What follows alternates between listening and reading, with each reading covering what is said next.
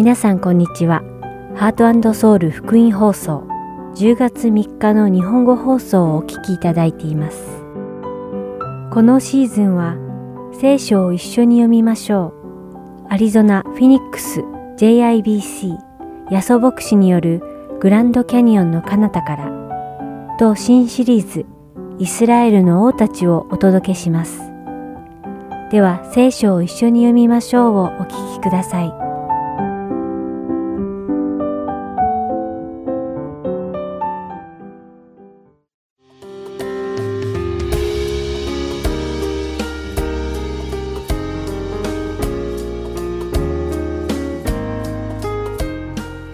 皆さんこんにちは。聖書を一緒に読みましょうのお時間です。お相手はダイヤモンド優子がお送りします。皆さんはアリババと40人の盗賊という物語はご存知でしょうか？この物語に出てくる盗賊たちが財宝を隠した洞窟はとても大きな岩の扉で固く閉ざされています。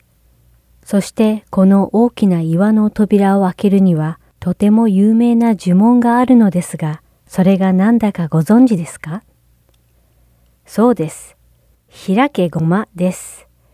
このおとぎ話の中では、開けごまという呪文さえ唱えれば、人の力では到底開くことのできない大きな岩の扉がいとも簡単に開き、そして物語は展開していきます。ではここで少し考えてみてください。皆さんがイエス様のお名前を使うとき、イエス様のお名前をこの開けごまの呪文のように考えて使っていることはないでしょうか皆さんはお祈りをするとき、なぜイエス様のお名前でお祈りをするか、その理由をはっきりご存知ですか？クリスチャンが祈るとき、イエス様のお名前を使う理由は、罪人だった私たちを自らの血によって神様と和解させ、敵だった私たちを神様の子供にしてくださるように取りなしてくださった方がイエス様だったから、私たちはイエス様を通じてのみ神様とコミュニケーションを取ることができるからなのです。というわけで、クリスチャンは神様に祈るときに神様に祈りを聞いていただけるようにイエス様のお名前でお祈りするのです。今日私たちが一緒にお読みする使徒の働き19章には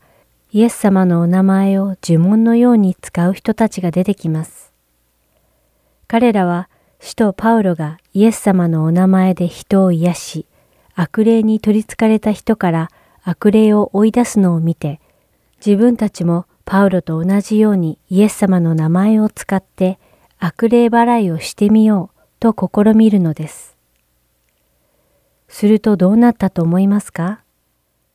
アリババが盗賊の洞窟を開けるときに開けごま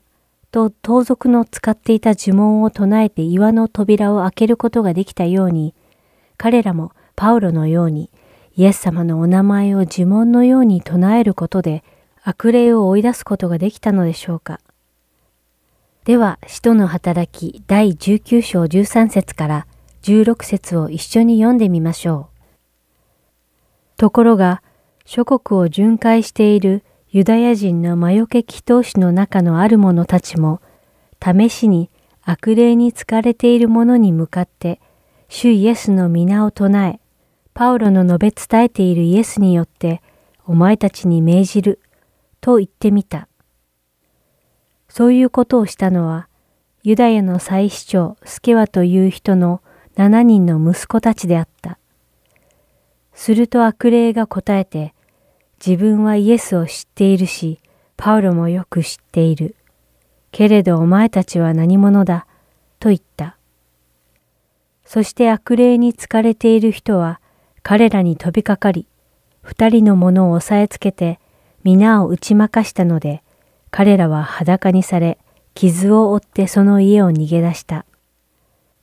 イエス様のお名前を呪文のように唱えた人たちに何が起きましたか？彼らは悪霊をイエス様のお名前を唱えて追い出そうとしましたが、悪霊は自分はイエスを知っているし、パウロもよく知っている。けれどお前たちは何者だ？と言って彼らを攻撃し、彼ら自身がその場から逃げることになりました。そうなのです。イエス様のお名前は、アリババと40人の盗賊の話に出てくるような呪文ではないのです。私たちがイエス様のお名前を使って祈るとき、私たちはイエス様が私たちの主で、私たちの人生がイエス様に差し上げられたことを告白しているのです。ですから、これから私たちがイエス様の名前を用いるとき、私たちが心からイエス様を信じてそのお名前を使っているのかよく確認する必要があります。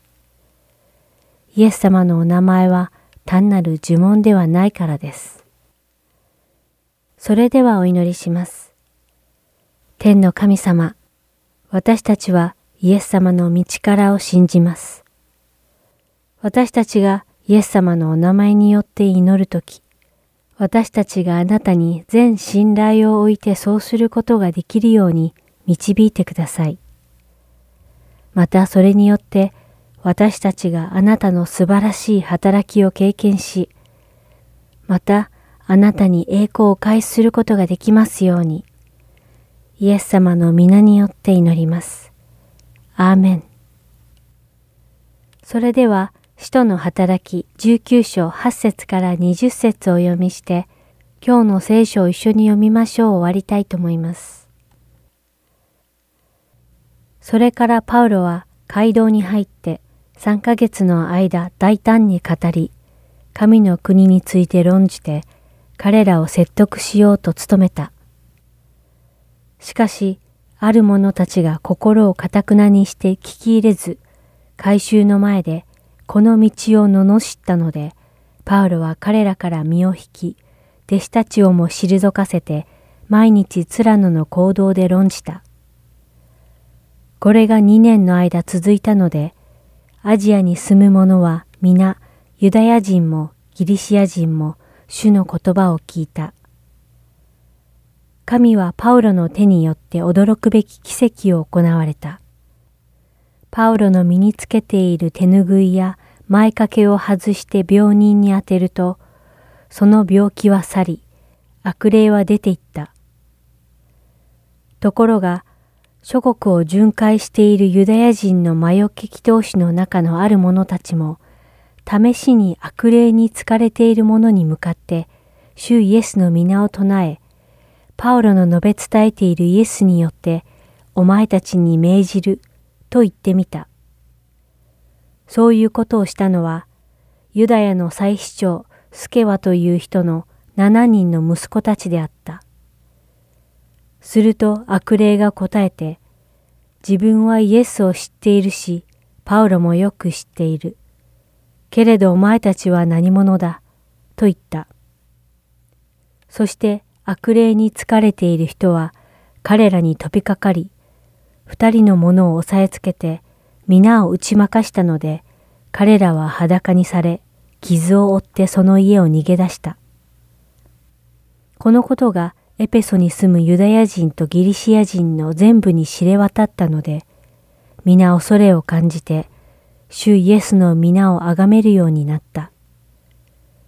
そして信仰に入った人たちの中から多くの者がやってきて、自分たちのしていることをさらけ出して告白した。また、魔術を行っていた多くの者がその書物を抱えてきて皆の前で焼き捨てた。その値段を合計してみると銀貨5万枚になった。こうして主の言葉は驚くほど広まり、ますます力強くなっていった。今日も聖書を一緒に読みましょうにお付き合いいただきありがとうございました。お相手はダイヤモンド優子でした。それではまた来週お会いしましょう。さようなら。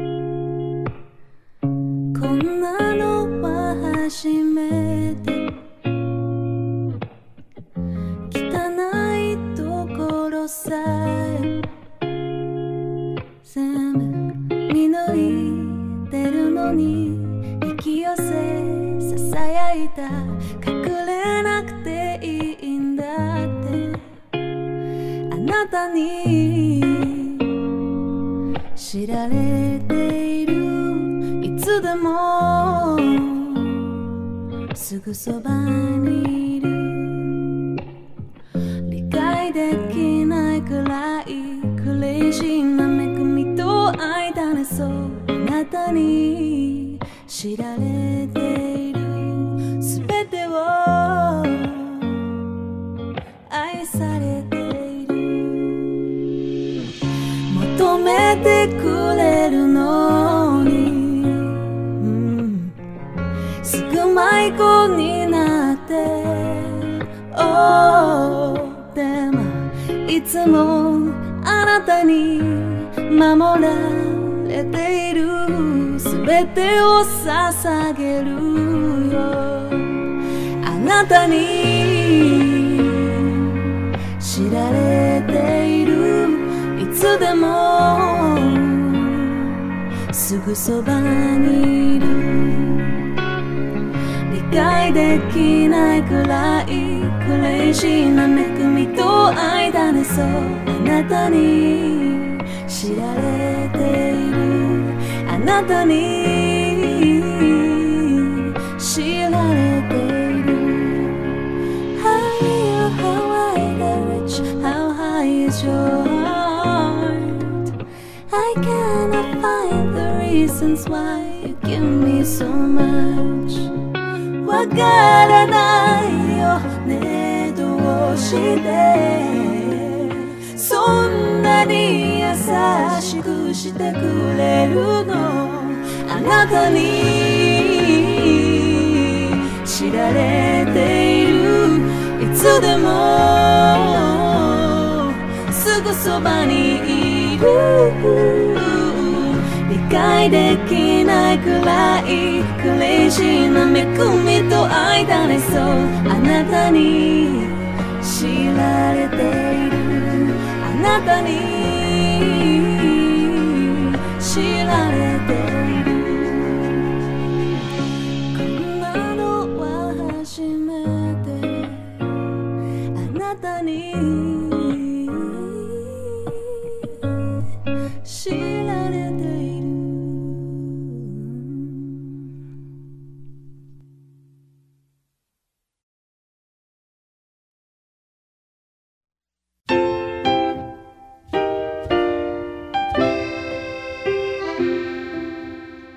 きましては、アリゾナ・フィニックス JIBC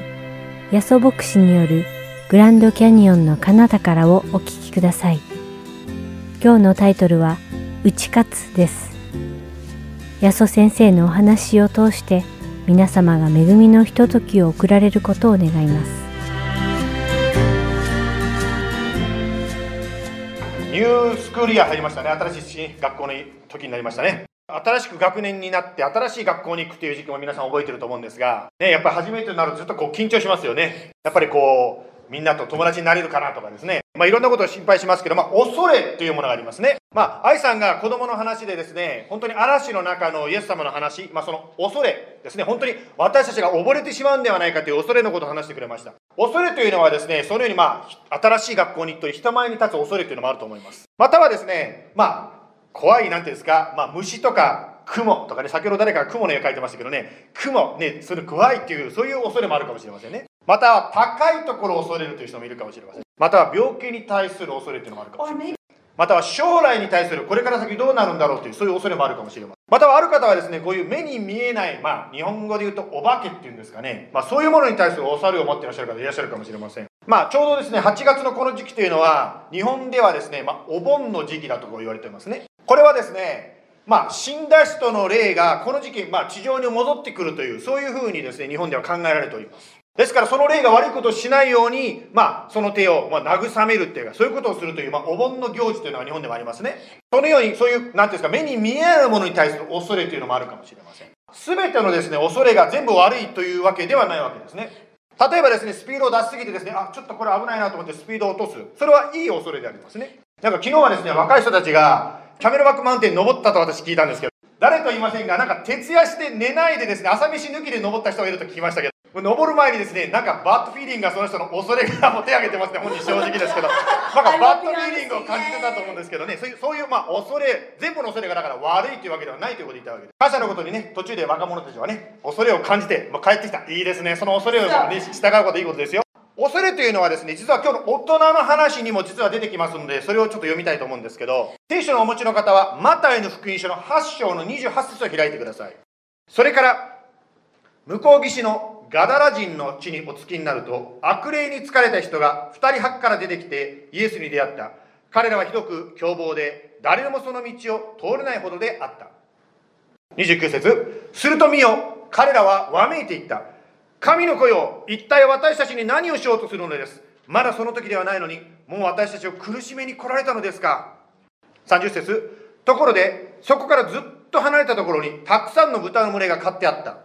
31節それで悪霊どもはイエスに願ってこう言った。もし私たちを追い出そうとされるのでしたら、どうか豚の群れの中にやってください。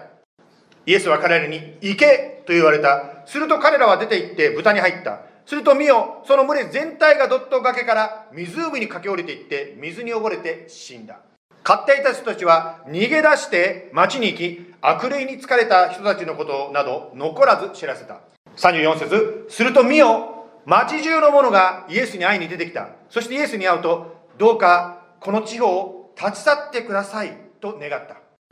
まあ、これはですね、聖書を読んでいただくとですね、実はマタイにも書いてあるんですけど、マルコとルカにもですね、同じ話が書いてあります。3回聖書に出てくるということはですね、繰り返しがあるということは、まあ、よっぽどですね、大事な出来事だということがわかると思います。さて今私たちはですね、コロナのことでですね、なかなかこう、なんていうんですか、聖書学校とかですね、まあ、サンデースクール、特に大人のサンデースクールというのはできないんです。ですから、こう、一緒に日曜日の礼拝で学びながら、少しですね、そういうな学問的なこともね、学びに入れていきたいと思うんですけど、さて、今の話、3つの、3回書いてあると言いましたね。もし読んでいただくと、3箇所それぞれ読んでいただくと分かるんですけど、ちょっとそれぞれ違うんですよ。マタイは悪霊に疲れた人が2人だと書いております。しかし、マルコとルカは1人だと書いてあるんですね。これを見てですね、ある方はこう言うでしょう。そら見ろ、聖書は全然この矛盾してるじゃないか。こんなもの信じられるか。皆さん、信じられないものを信じてるクリスチャンが一番愚かだということになります。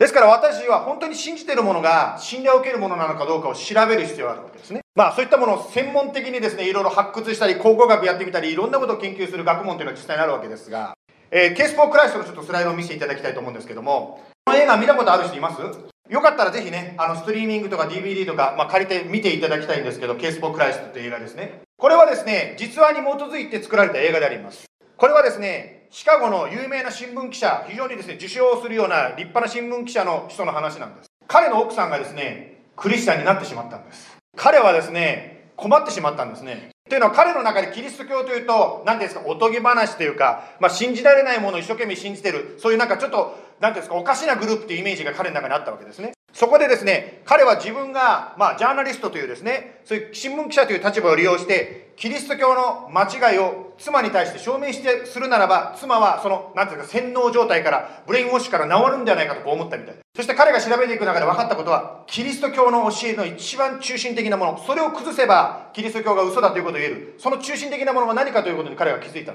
それは何かというと、キリストが蘇ったということが嘘だということでまあ、結果がどうなったかを言ってしまうとですね、なんか映画の結論を言ってしまうかもしれませんが、大体皆さん推測できますよね。まあ、そのようにですね、真実にな、もしキリスト教、つまり私たちが信じているものが真理であるならば、調べていくならば、それが真理かどうか、客観的に見ていくならば、それが真理かどうかが分かることができます。まあ、今日はですね、この話がメインではないので、先に進んでいきますけど、結論だけ先に言います。つまり、悪霊に疲れた人は何人いたかということです。悪霊に疲れた人は2人いたんです。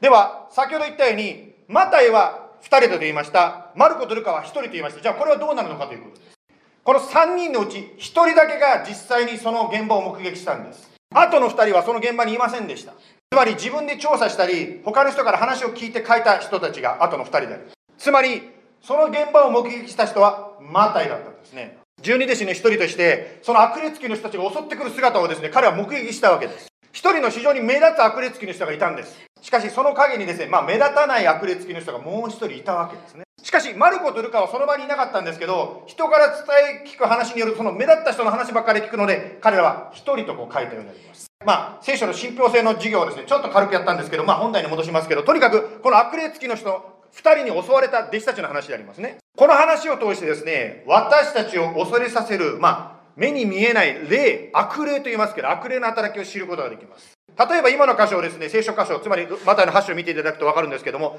悪魔はですね、一番超自然的な力を持っています。彼らはひどく.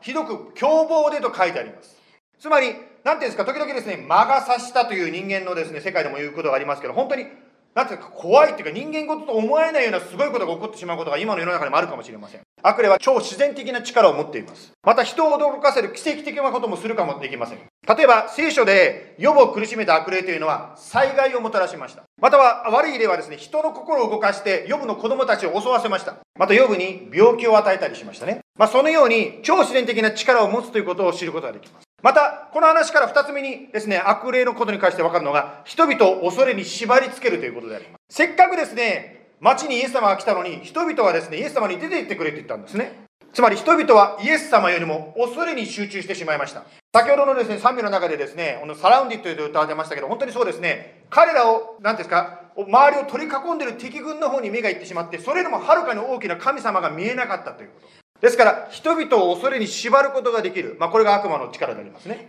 3番目、悪魔ができること、ここから学ぶことができるのは、イエス様と私たちを話させるということであります。まあ、これは先ほどの今2番とちょっと項目がよく似てますけど、例えばですね、皆さんの中で、教会に行こうとすると急にお腹が痛くなったり、頭が痛くなったりする方がいらっしゃるかもしれない。そのようにですね、あなたとイエス様との関係を話そうとする力が確かにあるということは現実的に起こります。またはですね、クリスチャンじゃない方の子をですね、イエス様の元に連れてこようとして、それがなかなかできないようにする力を感じることがあるかもしれない。ある奥さんはご主人にイエス様を信じてほしかったんです。そこでですね、教会に一緒にです、ご主人連れてきてですね、やったーと思ったんです。しかし、牧師先生のお話になると必ずご主人が寝るんですね。まあ1回ぐらいだったらでね、私の話がつまんなくて皆さん寝てるかもしれませんけど、でも毎回毎回続くとやっぱおかしいなと思うわけですね。このようにですね、まあ悪魔の働きということを簡単に話しましたけども、まあ超自然的な力を持つ人間を恐れに縛る、そしてイエス様から離れさせる。こういった恐れをもたらす、まあ霊的な圧迫というか霊的な戦いが起こったらどうしたらいいんでしょうか。まあ、この恐れに対する霊的な勝利の5つの秘訣、今日それを最後に紹介して終わりたいと思います。まず1番目、この勝利するために1番目に大事なことは、御言葉の真理を蓄えるということです。聖書の言葉を蓄えるということです。つまり聖書の言葉というのは私たちに本当に真理の言葉、嘘ではなくて私たちに目を覚まさせる、私たちにしっかりと変わらない、状況によっても変わらない私たちに対する御言葉の真理を聖書を通して語ってくださることができます。ダメだと思ってもイエス様が大丈夫って言ったら絶対大丈夫なわけですね。だから、御言葉の真理を蓄えるということは大事であります。蓄えるというと簡単に言えば、まあ、覚えるということになるんですけど、まあ、皆さんの中で、ね、そういう覚えるのが好きな方もいらっしゃると思いますし、もうすでに覚えてらっしゃる方もいらっしゃると思います。しかし、覚えるというと必ず出てくるのはですね、先生、私なかなか覚えられないのよ。私、自分の電話番号忘れちゃった、みたいなね。特に黄色の方はね、人の名前を覚えるのが苦手だって話しましたからね、そういうのがあるかもしれませんけど、しかし、覚えられない、覚えにくい方はじゃあどうしたらいいんですかということです。簡単なんです。忘れるよりも早く覚えるということです。忘れる数よりも覚える数を増やせれば最終的には覚えていくということがあるんですね。どういうことかというとこういうことなんですね。もう常に御言葉を取り入れていると忘れても残るということなんですね。ある方はですね、車に座ると目につくところに御言葉を貼っている方がいますね。またある方は携帯電話のスイッチ入れるとすぐに御言葉が出るようにセットしている方もいますよね。またはある方はトイレに行って座るとですね、目の前に御言葉が見えるようにしてますよね。誰のトイレか言いませんけどね。とにかく忘れるよりもたくさん目に入るようにする。自分の中に入ってくるようにすれば覚えられるということになるわけです。まあ、私たちですね、今皆さんに今日ね、来た方には紙を配りましたけども、SOAP というですね、紙を配りましたけど、これはですね、何かと言いますと、1日にね、1回、ね、聖書の言葉を自分の中に取り入れましょうという、まあそういうことでありますね。毎日ですね、御言葉を読んでいくならば、忘れることがあったとしても何か残るようになります。まあ JBC に来てる方はですね、これ前もどっかで聞いたなと思うかもしれませんが、ちょっとだけ同じことやりますね。はい。どのようにするかと言いますとですね、まず聖書、S の、SOAP ですから、S から行くわけですけど、まあスクリプチャーつまり聖書を読むということで。聖書を読む、当たり前ですけど、まあ、まず読まなきゃいけません。読むだけじゃなくて、ある方は聞くこともできるかもしれません。ある方は車に乗ってる時ですね、聖書の朗読をね、流したり、そういうことしてる人もいますよね。聖書を読みまして、次が O、オブザベーションであります。まあ、観察、または黙想するというふうに書いてますね。ですから、イエス様がその箇所を通して私に何を言いたいんだろうと思ってこう聞くわけです。イエス様はあなたに何か言おうとしています。ですから、それをぜひ聞いてみてください。何度も何度も繰り返しっていうふうに説明に書いてますけど、一回では何にもですね、メイクセンスしないことがあると思うんですけども、まあ、じっくり何度も読み返していくうちに、あこのことを語ってんだなということが分かってきます。はい。その次、SOA でございますけども、まあ、これはアプリケーションと、つまり適用するということですね。それを通してですね、やはり神様が私に対して、今日、どういうふうに教えてるのか、何をするべきなのかということをですね、聞いていただきたいわけですね。そして最後に SOAP でございますけど、P は祈るということですね。つまり、まあ、今語られたことに対する祈り、またお互いのために祈りましょうということですね。まあ、下に練習というふうに書いてると思いますけど、Day1 から Day5、まあね、1週間7日間ありますけど、まあ、5日だけにさせていただきます。その方が楽だと思うので、もしよければですね、まあ、ぜひこの御言葉をね、明日からでも読んでみてください。恐れに対する対処の1番目に秘訣、それは御言葉を取り入れるということでした。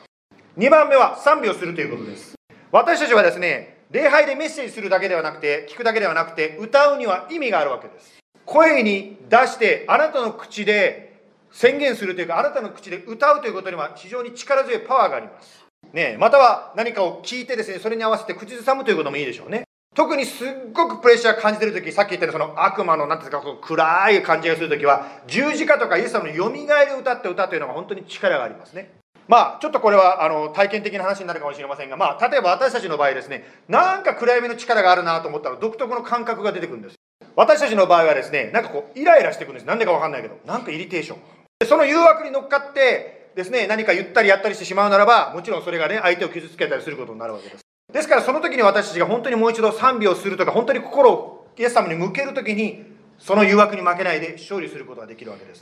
はい。まあ、霊的な勝利のために必要なこと、2番目は賛美するということでした。3番目はですね、祈り抜くということであります。先ほど、ご主人がですね、説教中に眠ってしまう奥さんの話をしましたが、その奥さん思ったんですね、なんでうちの主人、礼拝に来て説教になると眠るんだろうと思ったみたい。そこでですね、奥さんが本当にイエス様の名前でですね、本当にご主人のために祈り始めました。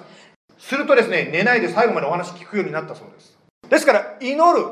ということは本当に力があります。一人で祈る、またはグループで一緒に祈る。その本当に一緒に祈る中で、心のその重りが取れるまでですね、祈り続ける。だから祈り抜くということをここで紹介しております。もちろんですね、ああ、イエス様助けてください、ああ、アメン、ちゃんちゃんでこう終えることもできるんですけど、それだけではなくて、心の重りが取れるまで祈り続けるんですね。これは体験してみないとどうしても口ではうまく言いにくいんですけども、祈り続けていくときに突然ですね、環境が変わってしまうというか、心が明るくなってくるんですね。今はですね、コロナのことがあってですね、どうしても一緒に集まりにくいところがありますけども、まあ画面の前で礼拝している方にもですね、ぜひお勧めしたいんですけども、どうしても一人で乗り越えられないそういう重いものを感じているならば、一緒に誰かと祈るっていうことをですね、一緒にやってみてください。もちろんインターネットでチャットで祈ることもできるでしょうし、また私たちこのように教会に週に1回集まってですね、一緒に礼拝してますけども、そういうように一緒に祈る、一緒に賛美するというのは本当に力があります。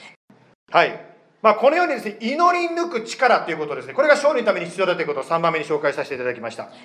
えーあと2つ4番と5番があるんですけど、これはですね、クリスチャンの方に対する応用編の話でありますが、4番目はですね、イエス様の権威に立つということです。まあ、英語でこういう言葉がありますから、そのまま言いますけど、Jesus has ultimate authority over all things, physical and spiritual って書いてますね。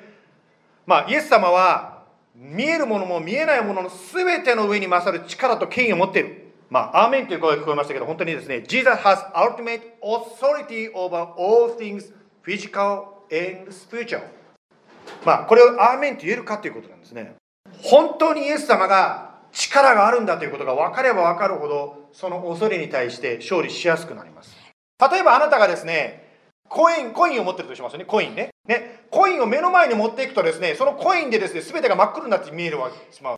そして世界は真っ暗だと言うでしょう。それと同じように、あなたがもし恐れを目の前に持っていって近づく見すぎるとですね、恐れで全て支配されてしまいます。ですから、ちょっとその恐れから離れてですね、話していくと、恐れよりもはるかにでっかいイエス様を見ることができるわけですね。ですから私たちが一緒に集まったり、シェアしたり、祈り合ったりするということも、実はそのこととして何をしているかというと、イエス様の大きさをもう一度自分にリマインドするときになります。また一緒に集会しているとすごいのはですね、他の人の体験談を聞くことができます。無理だと思ったことができたという話を聞くとですね、うわー、ジーザスってすごいなと思うわけですね。例えばですね、ある方がですね、私は本当にこういうすごい問題があったんだけどイエス様がね解決してくれたよって聞くとですねおおジーザスってできるんだってやっぱりこう軽くなるわけですね例えばあなたがですねもし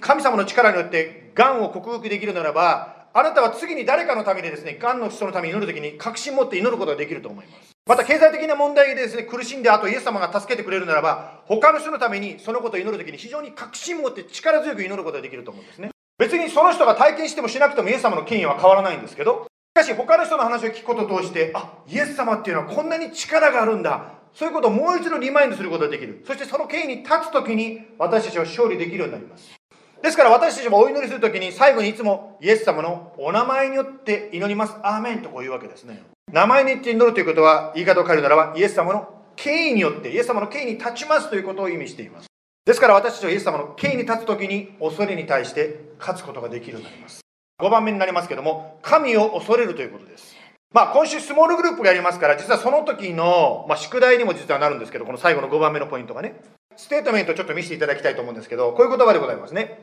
恐れに打ち勝つ秘訣。これ書いてますね。When you fear God you fear nothing else. If you do not fear God you fear everything else. こういう言葉ですね。この内容についてですねよくこうちょっとまあ黙想というかですねちょっと考えてみてください。まあちょっと日本語で訳してないから日本語で言いますけどももしあなたが神を恐れるならばあなたは他のものを恐れません。しかしもし神を恐れないならばあなたはいろんなものに恐れを感じるでしょう。っていうまあ日本語に訳せばそうなりますかね。ですからこの言葉ですね When you fear God you fear nothing else. If you do not fear God you fear everything else. この言葉をですねぜひですね今度スモールグループでちょっとこのことに関してね一緒にシェアしていきたいなと思っております。今日は5つのですねこの恐れに対する勝利の秘訣について学びました。1番目御言葉の真理を蓄えましょう。賛美しましょう。そして祈り抜きましょう。そして応用編として4番目イエス様の権威に立ちましょう。そして5番目に神を恐れましょう。お祈りします。神を恐れることは知恵の始めだと聖書は言いました。私たちは何も恐れない。私ができると思ってしまったら逆に傲慢の罠にかかってしまいます。しかし神の下に自分を置くときに本当の平安本当の喜びそして長続きする勝利をいただくことができます。そしてあなたはあなたを恐れる者に目を注がれます。そしてあなたを恐れる者を通して私たちが思いかけなかったすごい素晴らしい力を表してくださいます。今地上で本当にこうした恐れを起こさせることがたくさんありますけどもしかしそれよりもはるかに大きな神様の力神様を見えます。そしてその神様を敬います。その神様についていきます。その時に人間技では思いつかなかった。神様あなたの素晴らしい技が起こります。主よどうぞ今週1週間この話を聞いている一人一人がどうかあなたと共にいてあなたの前にひざまずきあなたのその勝利力を体験できますように。そしてイエス様の名前にあるイエス様の力を生きて働くイエス様の力を日常生活で見ることができますように。イエス様の名前によって感謝してお願いいたします。アメン。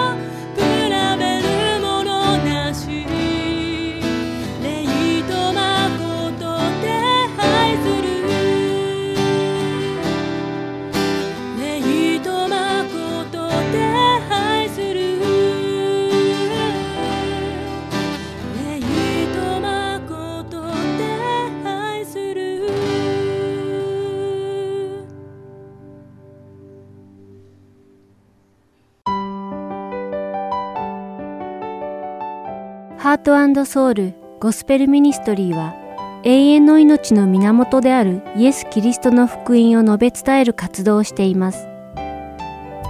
もしこの放送をお聞きになっている皆さんの中で神様、そしてイエス様のこと、または永遠の命についてもっと知りたいと思われる方がいらっしゃいましたら、どうぞこちらのウェブサイトまでお気軽にご連絡ください。heartandsoul.org at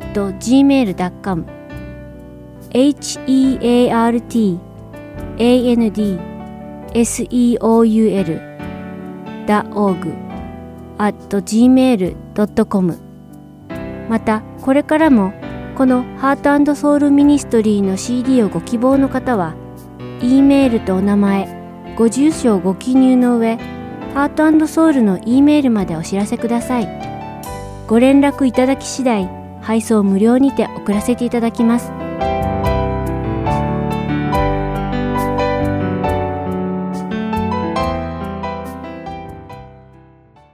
では、イスラエルの王たちをお聞きください。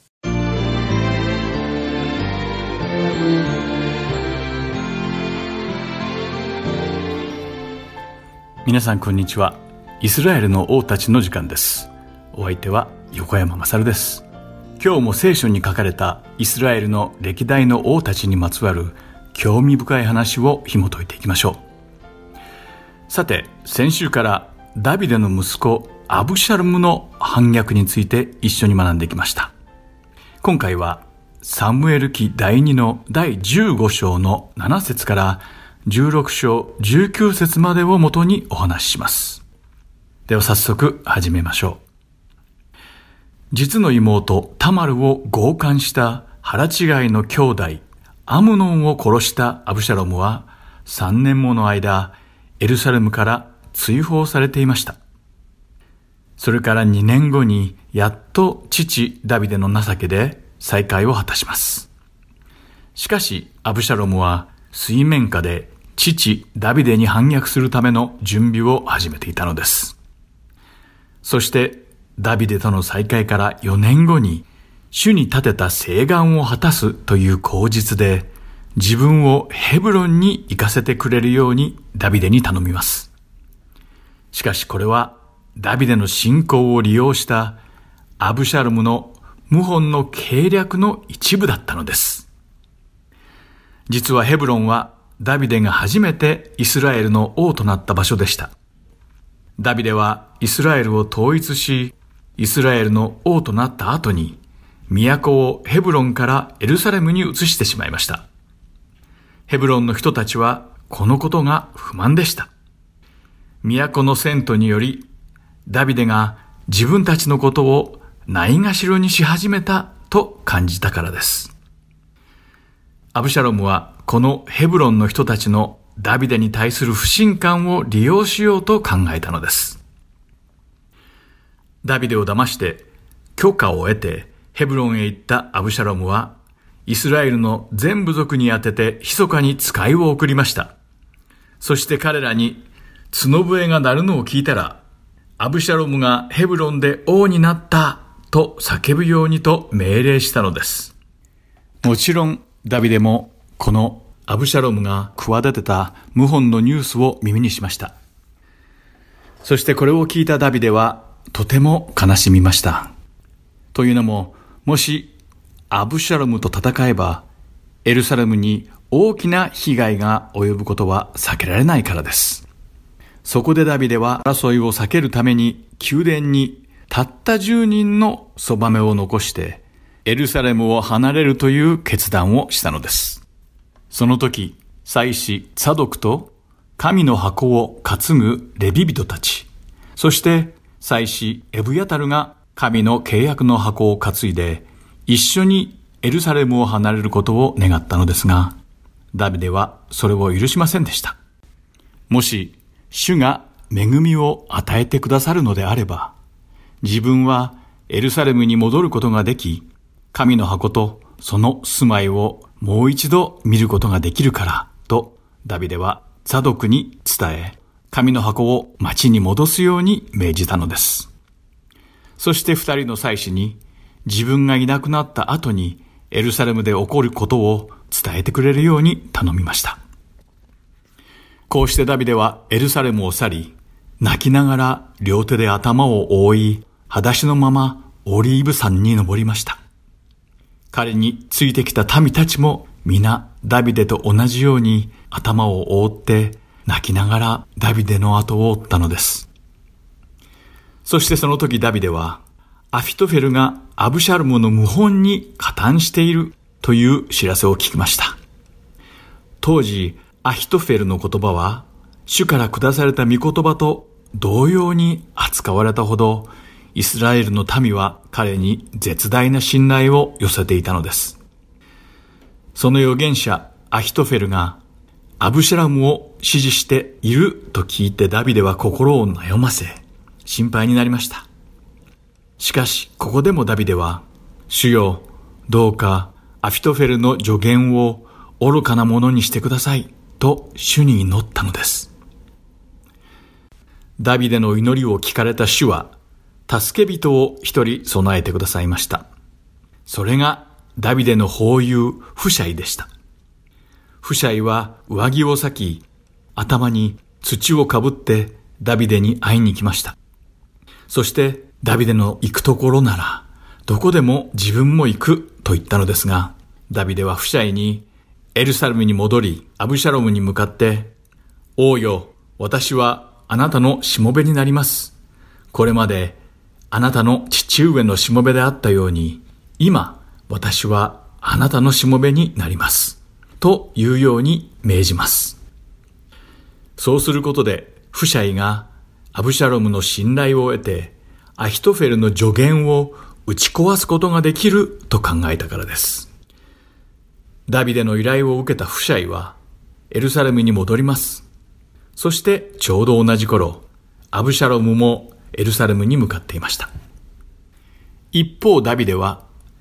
メフィボシェテのしもべのツバに会います。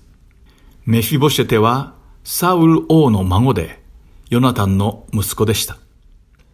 彼が5歳の時、祖父サウル、父ヨナタン、そしてその兄弟の叔父たちがペリシテとの戦いで全て戦死してしまいました。それを聞いたメフィボシェテの乳母は、メフィボシェテを抱いて逃げました。そしてその時、あまりにも気が動転して急いでいたために、彼を落としてしまったのです。そのせいで、メフィボシェテは、その時から足が苗えてしまいました。その後、メフィボシェテは自分の身分を隠して、ヨルダン川の東側にある一軒家でひっそりと暮らすことを余儀なくされてしまいました。しかし、サウルが亡くなった後、イスラエルの王となった時、ダビデは、サウルの家の者で、まだ生きている者がいないかどうかをくまなく探させました。それは、法友ヨナタンと交わしたサウルの子孫を守るという約束を果たすためでした。そして、ヨナタンの息子メフィボシェテが生きていることを知ったダビデは、彼を宮殿に呼び寄せ、サウルの全財産を彼に返したのです。そして、メフィボシェテを丁重に扱い、王族のテーブルにつかせ、共に食事をしました。この頃からメフィボシェテは王ダビデに忠義を尽くすようになりました。また、メフィボシェテが受け取った莫大な額の財産を管理させるために、ダビデはサウルのしもべだったツイバをメフィボシェテに与えました。しかし、ツイバはこの財産に目がくらみ、メフィボシェテを騙して、何とか横取りしようと考えるようになったのです。そしてダビデがエルサレムを離れたことを聞いたツイバは、この木を逃さずと、メフィボシェテの財産を横領するための策略を練って、ダビデに会いに来たのです。ダビデに食料を届け、ダビデに忠義を尽くすふりをしながら、メフィボシェテを貶める嘘を言ったのです。それはメフィボシェテがダビデについてこず、エルサレムに残ったのは、イスラエルの民が祖父サウルの国をメフィボシェテに取り戻してくれると信じていたからであるというものでした。すべてを確認する余裕も術もなかったダビデは、千葉の嘘を信じて、サウル家の全財産を千葉に渡してしまうのです。その後ダビデはバフリムという場所にたどり着きます。そしてこのバフリムでは、サウルの親戚でベニヤ民族のシムイがダビデとその家来たちに盛んに呪いの言葉を吐きかけたのです。これを聞いたダビデの家来は怒り、ツェルヤの子アビシャイはシムイを殺すべきだとダビデに訴えかけます。では、サムエル記第2の第16章の10節から12節を読んでみましょう。王は言った。セルヤの子らよ。これは私のことで、あなた方には関わりのないことだ。彼が呪うのは、主が彼に、ダビデを呪えと言われたからだ。誰が彼に、お前はどうしてこういうことをするのだと言えようか。ダビデはアビシャイと彼のすべての家来たちに言った。見よ、私の身から出た私の子さえ私の命を狙っている。今、このベニヤミン人としては、なおさらのことだ。放っておきなさい。彼に呪わせなさい。主が彼に命じられたのだから。多分主は私の心をご覧になり、主は今日の彼の呪いに変えて私に幸せを報いてくださるだろう、と書かれています。ダビデは、シムイが呪うのは主が命じたことなので放っておくようにと家来たちに言いました。それはもしかしたら主が自分の哀れな姿を顧みて呪いを幸せに変えて報いてくださるかもしれないと思ったからです。ダビデは自分が犯した罪による咎のゆえ、自分の家から剣がいつまでも離れないという主の御言葉を覚えて、降りかかった苦難を謙虚に受け入れ、主が許してくださるのをひたすら待ったのです。さて、その頃、アブシャロムは自分を支持する民を率いてエルサレムに到着しました。そこにはダビデが残していったそばめしかいなかったので、アブシャロムはエルサレムを簡単に制圧することができました。また、アブシャロムがエルサレムに着いた時、最初にアブシャロムを出迎えたのがダビデの友だったフシャイでした。彼は先にダビデに指南された通り、一旦エルサレムに戻り、入場するアブシャロムに向かって、王様万歳王様万歳と叫びながら迎えに出てきたのです。しかし、フシャイがダビデの友だと知っていたアブシャロムは、フシャイの友好的な行動の動機を疑いました。そして、これがあなたの友への忠誠の現れなのか？なぜあなたはあなたの友と一緒に行かなかったのか？と問いました。そこでフシャイはダビデの指示通り、主とこの民、イスラエルのすべての人々とが選んだ方に私はつき、その方と一緒にいたいのです。私はあなたの父上に仕えたように、あなたにもお仕えいたします。と答えました。すると、ダビデの予想通り、アブシャロムは不シを受け入れたのです。さて、父ダビデ王に謀反を起こしたアブシャロム、そして戦いを避けて逃げ続けるダビデには、この先一体どんな運命が待ち受けているのでしょうか。この続きはまた来週お話しします。